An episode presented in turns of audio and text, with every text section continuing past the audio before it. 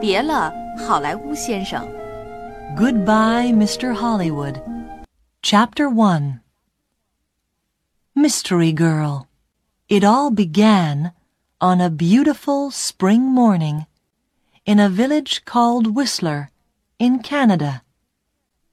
A pretty little village in the mountains of British Columbia. There was a cafe in the village with tables outside, and at one of these tables sat a young man. He finished his breakfast, drank his coffee, looked up into the blue sky, and felt the warm sun on his face. Nick Lortz was a happy man. The waiter came up to his table. More coffee? he asked. Yeah, great, said Nick. He gave the waiter his coffee cup. The waiter looked at the camera on the table. On vacation? he said. Where are you from? San Francisco, Nick said. He laughed. But I'm not on vacation. I'm working. I'm a travel writer, and I'm doing a book on mountains in North America. I've got some great pictures of your mountain. The two men looked up at Whistler Mountain behind the village. It looked very beautiful in the morning sun. Do you travel a lot then? asked the waiter. All the time, Nick said. I write books, and I write for travel magazines. I write about everything. Different countries, towns, villages, rivers, mountains, people. The waiter looked over Nick's head. There's a girl across the street, he said. Do you know her? Nick turned his head and looked.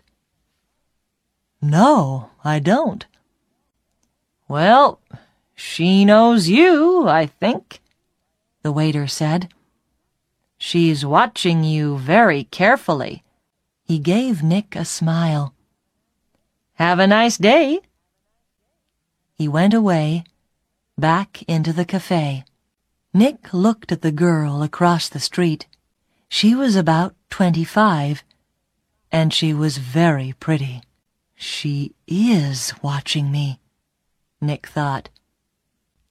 Then the girl turned and looked in one of the shop windows. After a second or two, she looked back at Nick again. Nick watched her. She looks worried, he thought. What's she doing? Is she waiting for somebody? Suddenly, the girl smiled. Then she walked across the street, came up to Nick's table, and sat down. She put her bag down on the table. The bag was half open. Hi, I'm Jan, she said. Do you remember me? We met at a party in Toronto. Hi, Jan, said Nick. He smiled. I'm Nick, but we didn't meet at a party in Toronto. I don't go to parties very often, and never in Toronto. Oh, the girl said. But she didn't get up or move away. Have some coffee, said Nick. The story about the party in Toronto wasn't true, but it was a beautiful morning, and she was a pretty girl. Maybe it was a party in Montreal or New York. The girl laughed. Okay, maybe it was. And yes, I'd love some coffee.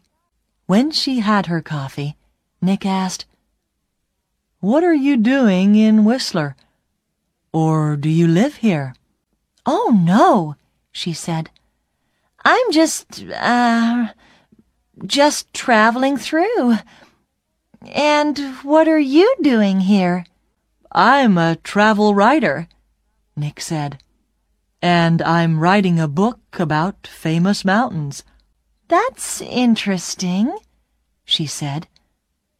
But her face was worried, not interested. And she looked across the road again.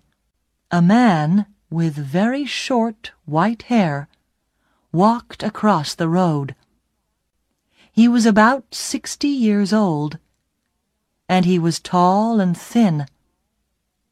The girl watched him. Are you waiting for someone?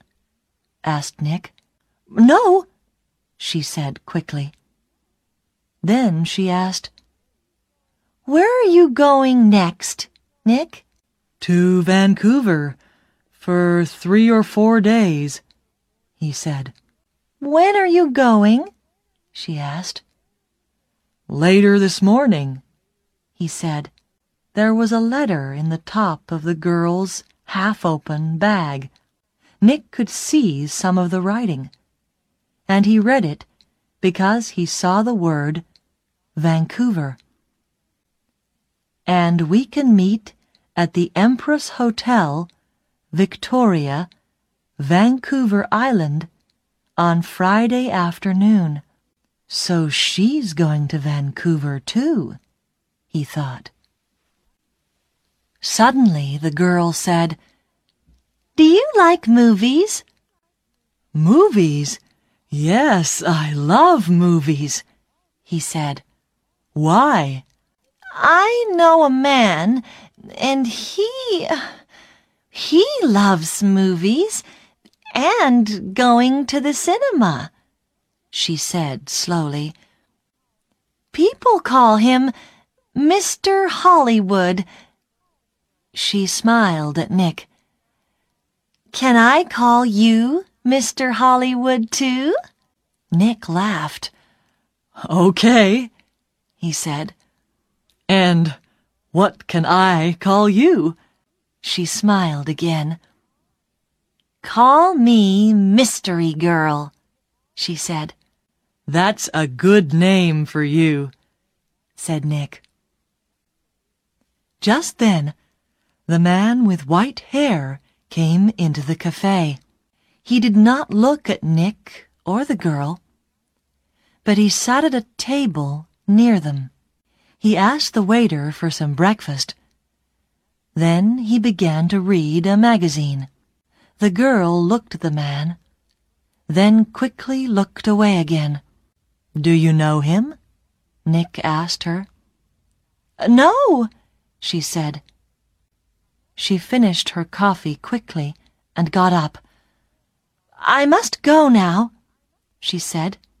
Nick stood up too. Nice to he began. But the girl suddenly took his face between her hands and kissed him on the mouth. Drive carefully, Mr. Hollywood. Goodbye, she said with a big, beautiful smile. Then she turned and walked quickly away. Nick sat down again and watched her. She walked down the road and into a big hotel. Now what, thought Nick, was that all about? The man with white hair watched Nick and waited. After four or five minutes, Nick finished his coffee, took his books and his camera, and left the cafe. His car was just outside the girl's hotel and he walked slowly along the street to it. The man with white hair waited a second, then quickly followed Nick. From a window, high up in the hotel, the girl looked down into the road. She saw Nick and the man with white hair about fifty yards behind him. Nick got into his car, and the man with white hair walked quickly to a red car across the street. Five seconds later, Nick drove away in his blue car, and the red car began to follow him. When the girl saw this, she smiled. then went to put some things in her travel bag.